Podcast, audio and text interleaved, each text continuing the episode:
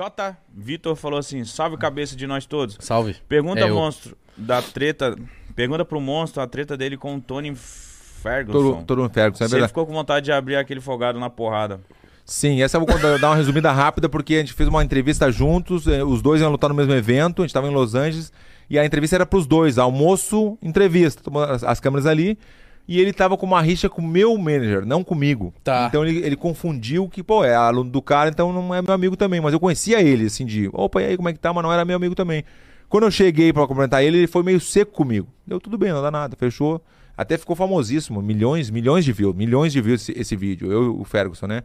Daí eu peguei e já fiquei me ligando, né? Pô, já, já acionei o, o maloqueiro, né? Na, na mente, né? Opa, alguma coisa tá errada.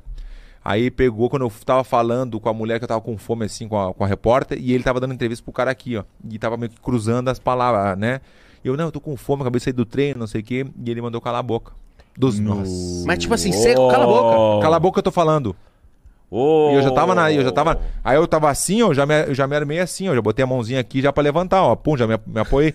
Porque tinha copo, faca, não sei até que ponto a reação dele é me dar uma, com um copo no rosto ou com. Uma faca, não né? sei dos nossos. Então eu tô, eu tô. Opa, já me preparei, né? Daí quando ele falou, eu, já, eu falei em espanhol, em inglês, em português, tem que ver esse vídeo. Daí.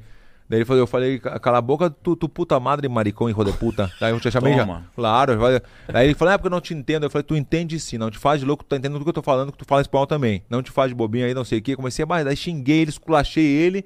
Daí não tinha, ninguém queria separar, porque só tava um cara do UFC, da organização, pra, pra organizar, mas o resto queria filmar, os repórteres queriam filmar. E ele veio e ficou no meio assim, daí eu levantei, e ele levantou também, daí eu deixei assim, respirei muito fundo, meu, porque eu já tinha armado na minha cabeça, eu já tinha armado com aonde eu ia levar ele, ia pisar na cabeça dele lá na- naquele canto, ia desmaiar ele.